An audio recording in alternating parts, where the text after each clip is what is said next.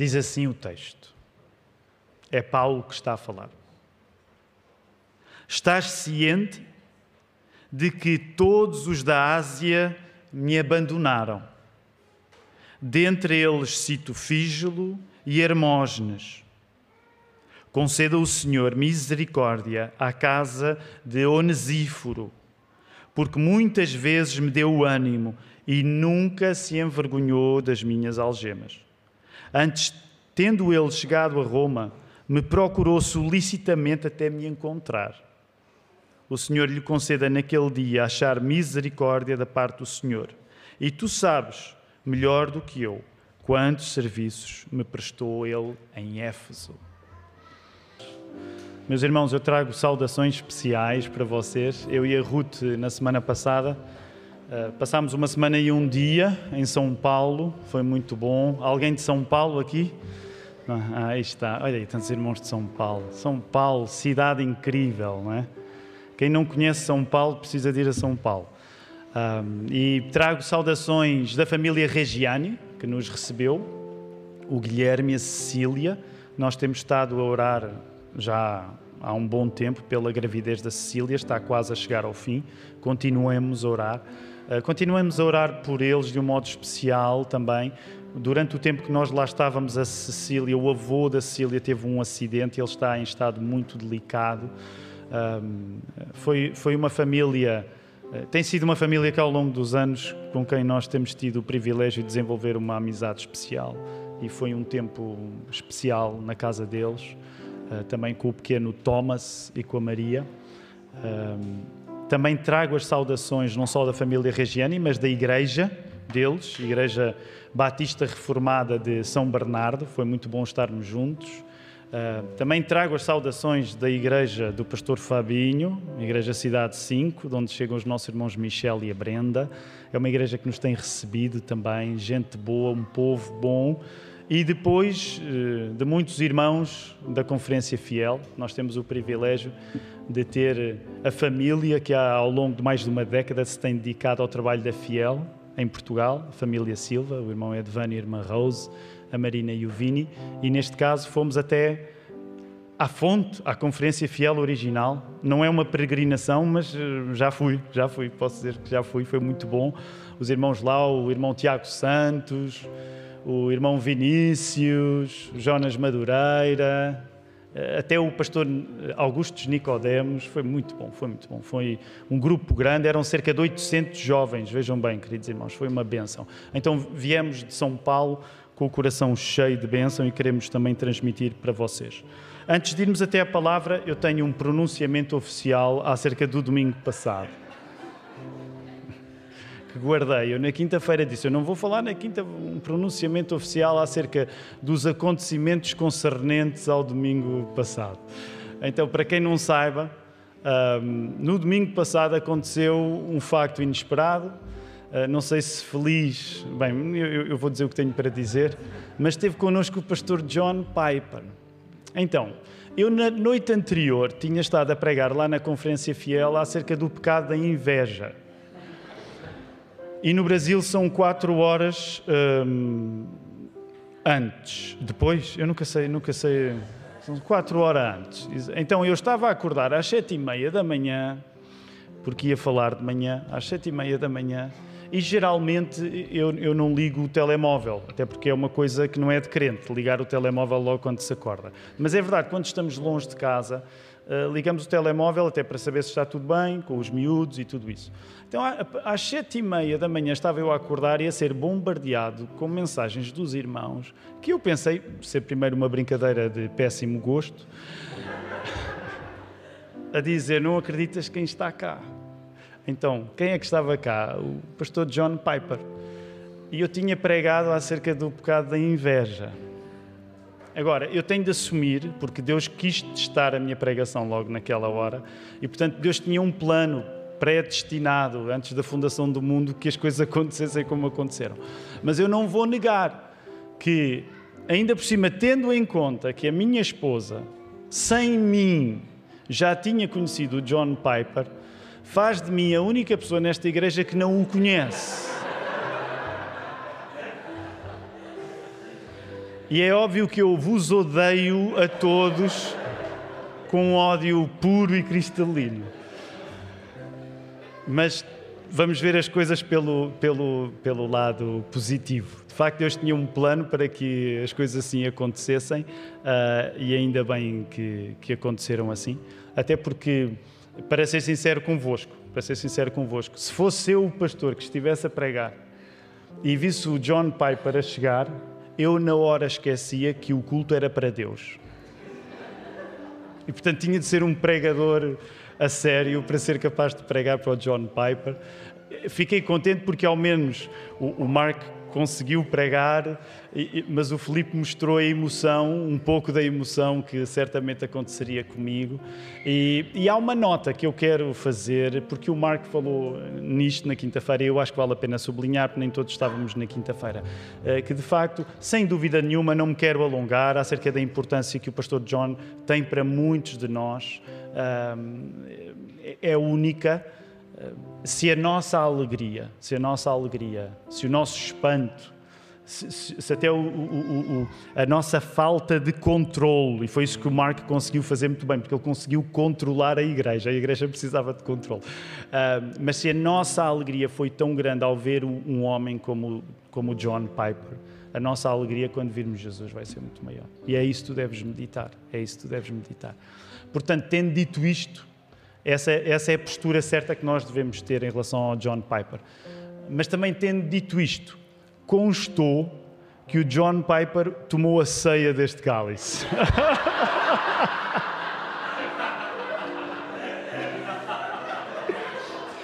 Portanto, será a primeira relíquia numa igreja batista que vocês.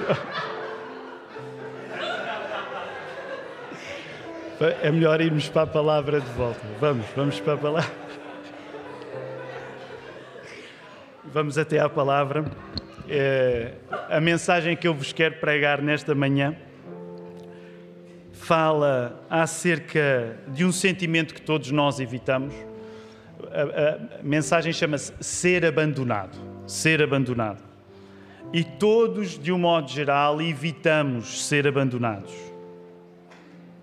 Mas deixa-me dizer-te, quando tu és um cristão, quando tu não és pelo menos um cristão muito infantil, quando tu és um cristão interessado na maturidade, tu tens de reconhecer que vais passar por circunstâncias que outras pessoas poderão ignorar-te.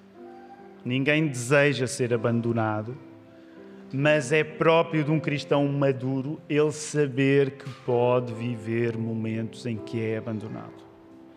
O único único mesmo, que nunca nos abandona é Jesus. Então, muito resumidamente, é esta mensagem que eu te quero pregar nesta manhã e como fazemos sempre, precisamos da intercessão de Deus para fazermos as coisas que Deus quer que nós façamos. Por isso, vamos voltar a orar nesta hora. Querido Deus, nós agradecemos-te por tudo o que tem estado a acontecer desde que nós nos encontramos. Senhor, nós agradecemos-te porque não há detalhe que passe ao lado do teu cuidado. Nós temos diante dos nossos olhos um texto, Senhor, um texto que nos fala de uma coisa que nós não queremos que aconteça conosco. Ó oh, Senhor, mas nós queremos pedir-te que tu abras os nossos olhos e a nossa vida para o que este texto diz, para nós termos um consolo que é cura para nós que é o de sabermos que tu, que tu nunca nos abandonas. Ó oh, Senhor, dá-nos um coração aberto para não fugir daquilo que é difícil, que a tua palavra diz, mas para nós sermos consolados por aquilo que é o melhor que a tua palavra tem, que é a tua própria presença. E por isso, nós oramos estas coisas todas não baseados na nossa capacidade, no nosso talento, na nossa vontade, mas sempre baseados naquilo que Jesus fez por nós. E por isso oramos em nome de Jesus. Amém. Amém. Vamos voltar ao texto, queridos irmãos. Deixem-me só dizer, não posso esquecer disto. Hoje tivemos uma coisa especial. Já aqui há umas semanas nós tivemos essa coisa especial quando o Newton pregou para nós no, no serviço de culto para a plantação da nova igreja. E eu hoje quero também sublinhar, uma vez mais, a bênção que foi ouvir o João. O João pregou para nós uh, às nove da manhã. Foi uma benção imensa. Foi uma benção imensa nós ouvirmos o João. Portanto, quando ouvimos o Newton, o João e outros homens que vêm ao encontro dos pastores e se sentem uh, inquietos por uma vontade de pregar a palavra, um dos privilégios é ouvir estes homens que Deus está a levantar. Também é por isso que, no desejo que nós temos de plantar uma igreja nova ali na zona mais ocidental de Lisboa, também é isso que acontecerá. Nós ouviremos vozes novas a pregar a palavra para nós e isso deixa sempre o nosso coração cheio. Posto isto, vamos lá, verso 15 em particular. Há várias coisas que o apóstolo Paulo está a dizer, nós já ouvimos este texto há umas semanas, quando a carta foi lida do início ao fim, ah, e hoje o nosso programa é ficarmos, sobretudo, no verso 15, está bem? No verso 15 e naquilo que Paulo confessa que aconteceu. Dependendo da tradução que tu tens, uh, tu podes encontrar alguma coisa como estás ciente, ou, por exemplo, agora na tradução à Almeida, século XXI, bem sabes, Paulo a dizer a Timóteo, bem sabes que todos os que estão na Ásia me abandonaram. E eu gostava que nós hoje devotássemos a nossa atenção precisamente ao facto de Paulo ter sido abandonado. É por isso que o sermão se chama Ser Abandonado. E eu gostaria que nós hoje pudéssemos refletir um pouco acerca das circunstâncias do apóstolo Paulo, mas das circunstâncias do apóstolo Paulo aprendermos nós alguma coisa para a eventualidade de passarmos por circunstâncias semelhantes. Reparem, alguns de vocês nesta manhã já ouvem estas palavras com algum poder de identificação com o apóstolo Paulo, porque já se sentiram abandonados. Outros podem ouvir, graças a Deus, sem conhecerem essa experiência. E eu não te estou a dizer que, quando tu és cristão, necessariamente vais passar por uma circunstância de abandono. Mas quando tu és cristão e lês a Bíblia, tu vais ouvir pessoas como o apóstolo Paulo a relatarem a sua própria expressão de abandono. E tu deves aprender com isto, porque é próprio de um cristão que quer crescer, ele saber o que pode acontecer e estar pronto não só para o melhor, mas estar pronto para o pior também. E eu sei que, de um modo geral, isto não é coisa que atrai e enche igrejas, mas deixa-me dizer-te um dos privilégios que nós temos enquanto cristãos ao ler a Bíblia também é estarmos prontos para o pior. Também é estarmos prontos para o pior. E o abandono é uma experiência que ninguém procura, ninguém deseja. No entanto, Deus quer ensinar-nos alguma coisa nesta manhã. Por isso, gostaria que nós pudéssemos pensar acerca de que tipo de abandono é que passou Paulo, que tipo de abandono passou Paulo. E eu listaria pelo menos três características. Podem ser mais, podem ser menos. Esta manhã vamos passar em três características que nós podemos compreender a partir do abandono que o apóstolo Paulo estava a experimentar. Primeiro lugar, que tipo de abandono era este? Seria um abandono feito de traição e da distância de outros irmãos que estariam a trabalhar noutras regiões. Tu encontras a frase aí seria um abandono feito de traição e da distância de irmãos que estariam a trabalhar noutras regiões. O que é que isso quer dizer? Que era um abandono feito de traição é fácil compreender, até porque Paulo vai referir logo de seguida, neste mesmo verso 15, Fígelo e Hermógenes. Portanto, Fígelo e Hermógenes são pessoas que a Bíblia não dá grande informação acerca de quem foram, mas tu podes saber que elas foram duas pessoas que abandonaram o apóstolo Paulo. Então, que tipo de abandono é que o apóstolo Paulo estava a passar? Seria, sem dúvida, um abandono feito de traição. Traição. Não era, felizmente, não era só traição. Também seria da saudade, da vontade que ele teria de estar com pessoas com quem não poderia estar. Por exemplo, vamos pensar nos apóstolos. Os apóstolos de Jesus não tinham atraiçoado Paulo. Eles estavam noutras partes do mundo a fazer o trabalho de Deus. No entanto, talvez possamos falar precisamente desse misto de sentimentos que é tristeza e saudade. tristeza e saudade. E sabes, quando tu te sentes abandonado, provavelmente tu podes sentir estas duas coisas também. Tristeza porque alguém te fez mal e saudade daqueles que te fizeram bem. Aliás, muitas vezes o abandono pode ser precisamente caracterizado assim. Tristeza pelas pessoas que nos fizeram mal e saudade das pessoas que nos fizeram bem. Deixa-me dizer-te, tu não estás, enquanto cristão, não estás de modo nenhum isento de poder passar por circunstâncias assim. Pode até dar-se o caso de estares a vivê-las neste mesmo momento. Essa é sempre uma das coisas mágicas Tu percebes? Eu uso a expressão mágica não é no sentido de magia, mas no sentido. Essa é uma das coisas fantásticas que acontece quando nós nos reunimos aqui todos os domingos em nome do Senhor Jesus. É que nós congregamos pessoas que podem estar muito felizes e contentes e animadas, mas também reunimos pessoas que podem estar tristes. Alguns de vós podem nesta manhã estar a sentir-se atraiçoados, abandonados e com saudade de quem vos fez bem. E a igreja é o sítio para os felizes e para aqueles que não estão a se sentir felizes. Nós nunca podemos olhar para uma pessoa que passa por um sentimento de abandono como se ela tivesse sido amaldiçoada. E deixa-me dizer-te, quando alguém está muito triste, não é geralmente uma companhia agradável. Quando alguém está muito triste, não é geralmente uma companhia agradável. Mas a igreja é o lugar onde até as companhias que não são agradáveis podem encontrar lugar. A igreja é o lugar para os tristes. A igreja é o lugar para as pessoas que se sentem atraiçoadas. A igreja é o lugar para as pessoas que têm saudade. Porquê? Porque a igreja era a casa do apóstolo Paulo e o apóstolo Paulo sentia-se assim. Já no passado partilhei isto convosco. Sabem porquê que é tão importante nós lermos a Bíblia? Porque a Bíblia desmistifica algumas das ideias de cinema que nós temos acerca da igreja. A igreja não pode ser um lugar idealizado. A igreja não pode ser um lugar onde estamos sempre todos felizes, porque se a igreja fosse assim, nem espaço para o apóstolo Paulo tinha.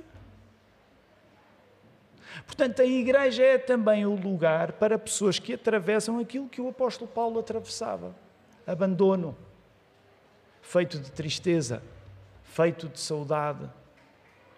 Por isso mesmo, se tu queres ter uma fé madura, tu deves estar preparado para momentos que eventualmente te sintas atraiçoado e com vontade de estar com quem te fez bem, que agora parece irremediavelmente longe. A igreja é o lugar para ti quando tu estás triste. Por vezes, nós passamos uma imagem de que a igreja é aquele lugar onde nós temos de ir simular alegrias. Não. A igreja era o lugar de Paulo.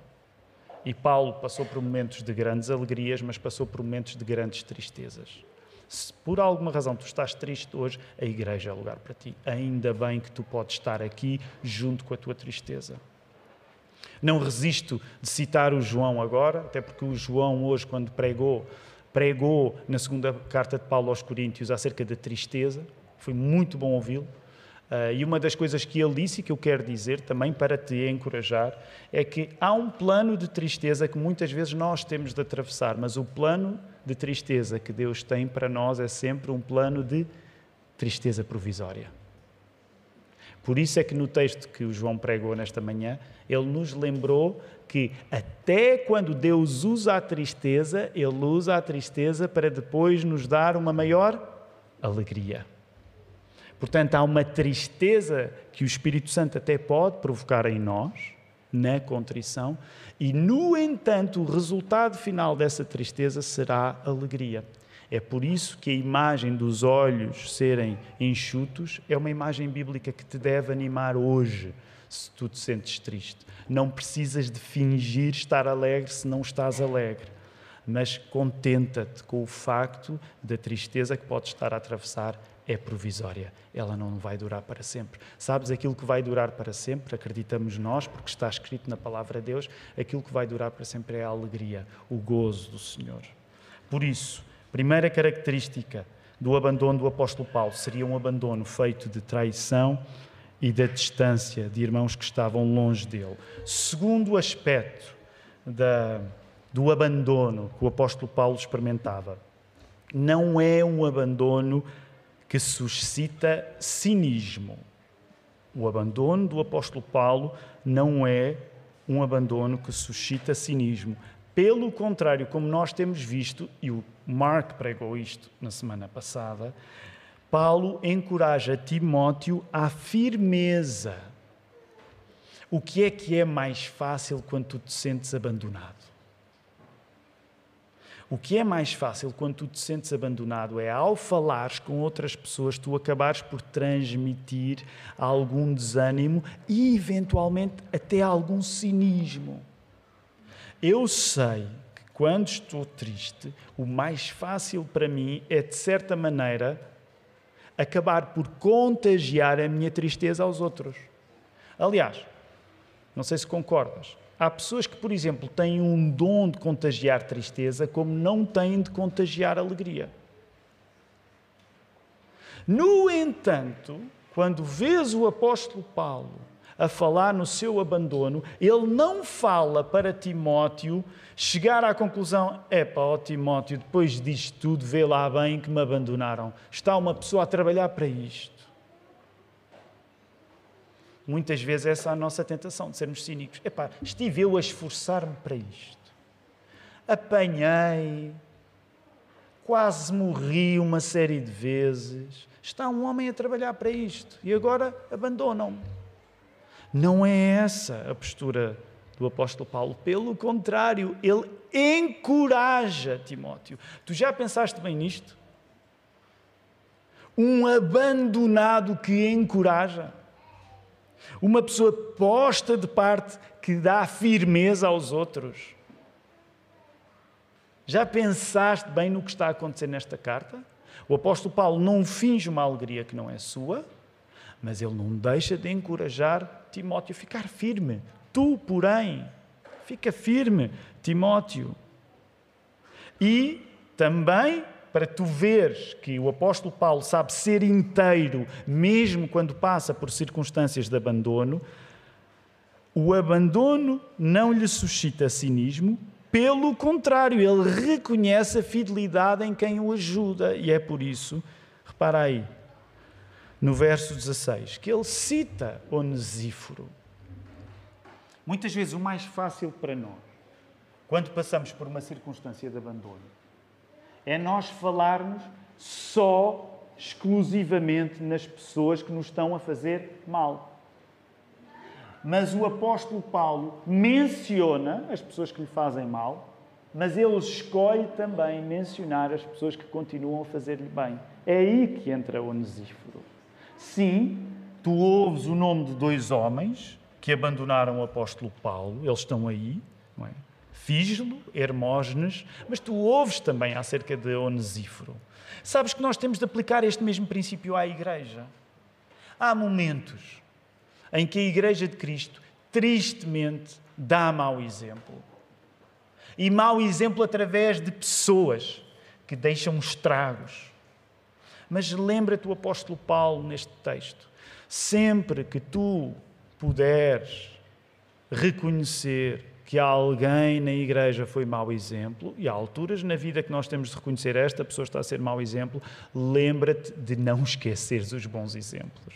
Porque até aqui, quando o apóstolo Paulo está a reconhecer aqueles que o traíram, ele não deixa de encorajar Timóteo à fidelidade, mencionando Onesíforo. Pensa nisto.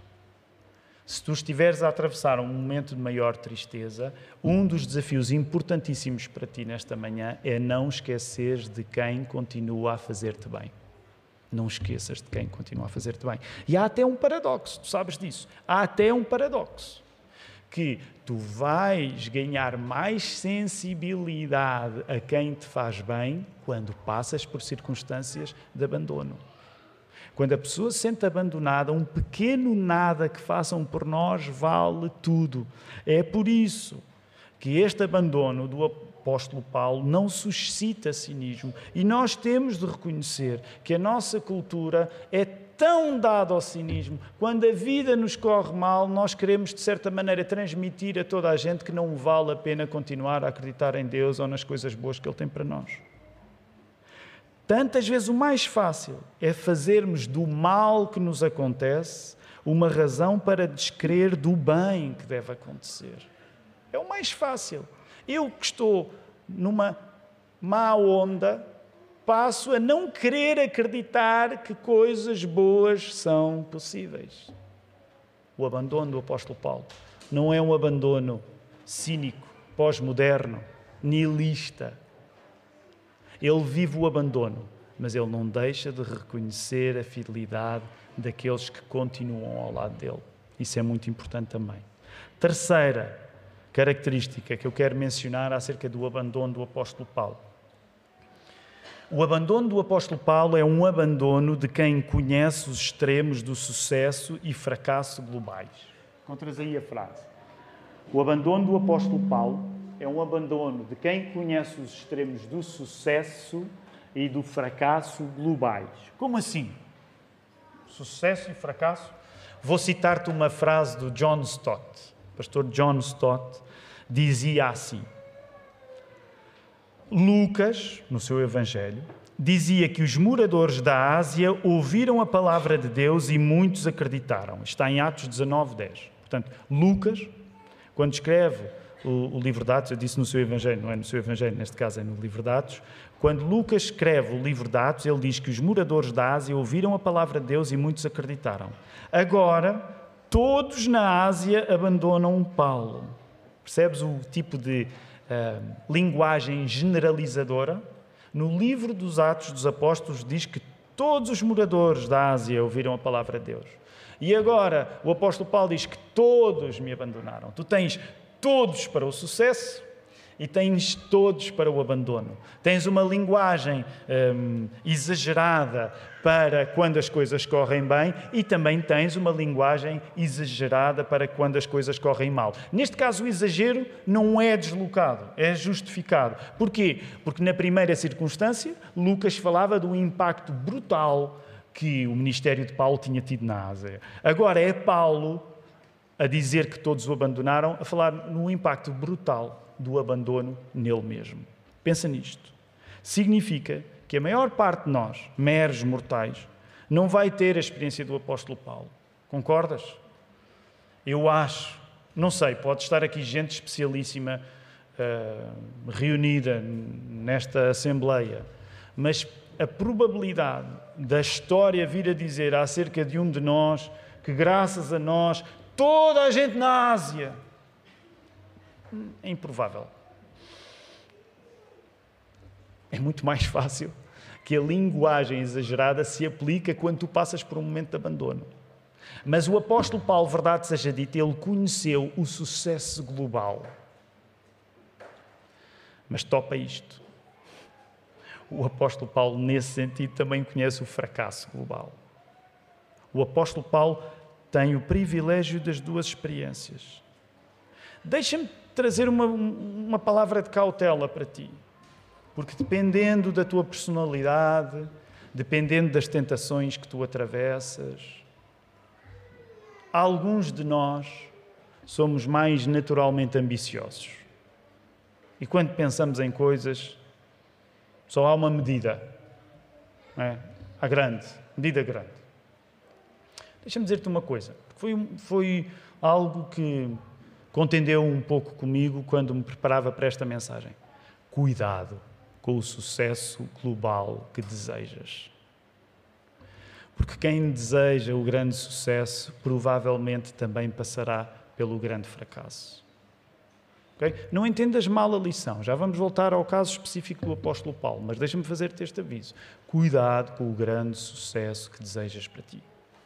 Com uma grande subida vem a possibilidade de uma grande queda também. Paulo teve de facto, Paulo teve de facto uma vida única, incrível. Pensem nisto. Mesmo que tu não sejas crente, mesmo que tu não sejas cristão, tu tens de reconhecer que este homem, dois mil anos depois, ainda estamos a falar acerca dele. Este homem teve uma vida incrível. Tu não precisas ser cristão para reconhecer que a Bíblia fala de pessoas que dois mil anos depois, cá estamos nós a falar delas. Portanto, o apóstolo Paulo teve, sem dúvida, uma experiência única. Mas o mais importante que tu aprendes com o apóstolo Paulo não é ele dizer na hora do fracasso: Olha, ao menos todos na Ásia ouviram falar de mim. Não é assim que ele pensa. Quero convidar-te a ires rapidamente a outro texto, onde tu tens, onde tu tens a solução para quem já viveu momentos de sucesso global, mas para quem também vive momentos de fracasso global. Abra a tua Bíblia em Filipenses 4, 11. Alguns de vocês já estão a ver o texto. Para quem experimenta sucessos globais e fracassos globais, a solução para o fracasso não é lembrar-se do sucesso. Até porque, geralmente, quando tu estás no fracasso e te lembras do sucesso, só aumenta o teu sofrimento, certo? Quando tu estás na mó de baixo e pensas, eu já estive na mó de cima, geralmente isso faz-te sentir pior ainda. Não é esse o segredo. O segredo também não é, estou na mó de baixo, agora vou ter de dar a volta por cima. Pode até ser útil tu pensares em voltar, mas o segredo também não é esse. O segredo é o que o apóstolo Paulo diz na carta que escreveu aos Filipenses no capítulo 4, verso 11. Ele diz assim: Aprendi a viver contente em toda e qualquer situação. O apóstolo Paulo aprendeu a viver contente. Agora também deixa-me dizer-te: o contentamento é o segredo. Mas o contentamento não é mascarar o sentimento de abandono. Porque nós acreditamos que esta carta foi escrita depois da carta que Paulo escreveu aos Filipenses. E acreditamos que Paulo não está a negar a perspectiva de sofrimento que tinha partilhado. O que nos leva a pensar numa coisa interessante. Paulo sabia estar contente e isso significa ele assumir o fracasso. Portanto, pensa nisto. Quando a pessoa está contente em Deus, ela sabe sentir e sofrer por conta do abandono que experimenta. O segredo, uma vez mais, não é pensar estou mal, olha, mas já estive bem, ou estou mal, mas posso ficar melhor. O segredo é estar contente em qualquer circunstância. E o contentamento é das coisas mais difíceis na nossa vida, mas mais urgentes de nós termos. Nós sabemos que estamos na presença de um cristão maduro quando estamos na presença de um cristão contente. Porquê? Porque esse cristão não está a ser guiado pelas circunstâncias lhe serem favoráveis. Esse cristão está a ser guiado pelo princípio que tu aqui encontras. Ele sabe viver de bem com Deus no bom e no mal.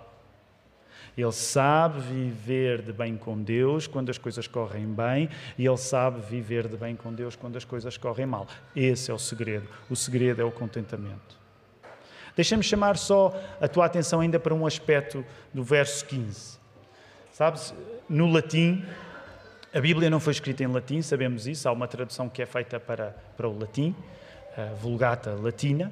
Um, e quando nós lemos o verso 15 no latim, eu tive latim, tive dois anos de latim, mas já, já vai lá longe no, no, no meu liceu. E sabem, uma das discussões que acontece entre os latinistas é que, como não há nenhum, nenhuma pessoa daquele tempo a falar hoje nunca se sabem qual é a pronúncia. Alguns tornam-na mais italiana, porque por alguma razão acham que falar a italiano fica mais perto do latim, mas nunca se sabe. Portanto, a maneira como eu vou ler pode ser errada, mas deixa-me ler-te o verso, o início do verso 15 em latim. Diz assim: Quod aversati me fuerint omnes. Quod aversati me fuerint omnes. Se tu ouvires a palavra aversati, o que é que tu pensas? Aversati. Ok? No, português é uma língua latina, não é? Se alguém não sabe. O que é que tu pensas? Aversati. Qual é a palavra? Aversão.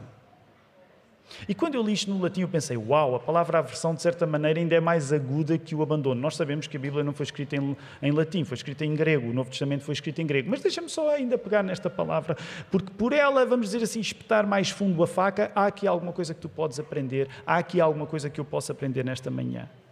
Que é esta ideia de nós podermos passar por circunstâncias que as pessoas têm aversão de nós. Aversão. Não é só o abandono, mas é quase um sentimento de, diríamos, de nojo. Hum. Podíamos, nesse sentido, traduzir do latim Paulo a dizer: todos ganharam, ganharam-me todos aversão. Agora toda a gente me tem aversão. Está toda a gente com nojo de mim. Assim, uma tradução bem corrente. Toda a gente tem nojo de mim. Ganharam todos nojo de mim. Deixa-me dizer-te, nós, como cristãos, temos de saber viver quando suscitamos aversão nos outros. Nós não procuramos suscitar aversão nos outros, mas não nos deve surpreender se isso aconteça. Encontras a frase aí? Nós temos de estar preparados para os momentos em que, eventualmente, as pessoas nos ganham aversão. Agora, é o abandono, mas desdobrado na aversão. As pessoas têm nojo de nós. Não desejamos isso. Ninguém aqui quer andar a meter nojo a ninguém. Mas tu tens de estar preparado, porque o apóstolo Paulo sabe o que isto significa na vida dele. No fundo, o abandono é assustador também porque é um estado que todos nós evitamos. Nós evitamos ser evitados. Tu já pensaste nos erros que tu já cometeste sem pensar, por ser tão automático em ti evitar ser evitado? Eu já cometi muitos erros na vida, sem muitas vezes sem a noção, porque parece que há um motor inconsciente em nós que nos faz querer evitar ser evitados.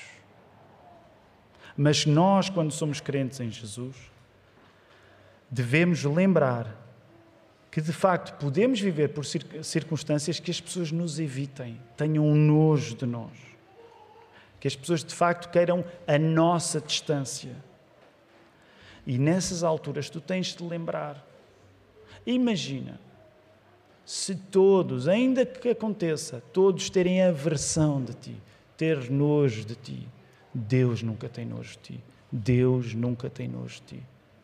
Deus nunca tem aversão por ti. Porquê? Porque nós fomos salvos por um Deus que em Cristo não evitou o abandono. Quando tu és salvo por Cristo, o abandono não deve, por isso, surpreender-te ou sequer assustar-te. Quando tu és salvo por Cristo, tens de lembrar que Cristo se tornou na pior aversão do mundo. Cristo tornou-se na pior aversão do mundo. Ele conheceu ser abandonado pelos outros e vê bem o que aconteceu. Nós continuamos a ter dificuldades com estas palavras do nosso Senhor. Quando Jesus está na cruz, ele é abandonado por todos e ele reconhece não só o abandono nos outros, mas ele reconhece até o abandono no próprio Deus. É por isso que o nosso Senhor Jesus disse: Meu Deus, meu Deus, porque me desamparaste. Em algumas traduções tu encontras: Meu Deus, meu Deus, porque me abandonaste. E quando Jesus diz estas palavras na cruz, se tu souberes de Bíblia, sabes que ele estava a citar o Salmo 22 Aquelas palavras que o salmista dizia, elas são escritas antes de Jesus, mas elas só se tornam o salmo em carne e osso quando Jesus diz aquelas palavras, porque naquele momento Jesus foi a aversão em gente. Pensa nisto. Quando nós somos cristãos, nós adoramos um Deus que é Pai, Filho e Espírito Santo, e na encarnação do Filho, Deus fez-se nojo para toda a gente. Ele foi abandonado. Sabes, a linguagem do Salmo 22 é muito radical. Não penses que sou eu que estou a exagerar. Se tu fores ao Salmo 22, tu encontras até no verso 6 uma expressão de que o salmista diz que ele é como verme. Nesse sentido, quer dizer isto com cuidado, mas com coragem. Jesus foi feito verme, no sentido em que ele foi feito nojo, ele foi abandonado, ele tornou-se aversão para o mundo. Agora pensa, nós nunca vamos conseguir pensar isto bem. Só quando estivermos na presença do próprio Jesus é que vamos compreender isto bem. Mas pensa porque é isso que a Bíblia nos diz na sua palavra. Jesus provou um abandono que, graças a ele, tu nunca vais experimentar. Para que tu nunca sejas abandonado por Deus, Jesus passou por essa experiência de abandono. Para que tu saibas que Deus não tem nojo de ti, Jesus foi o maior nojo que aconteceu na história. É um paradoxo, é uma substituição que acontece.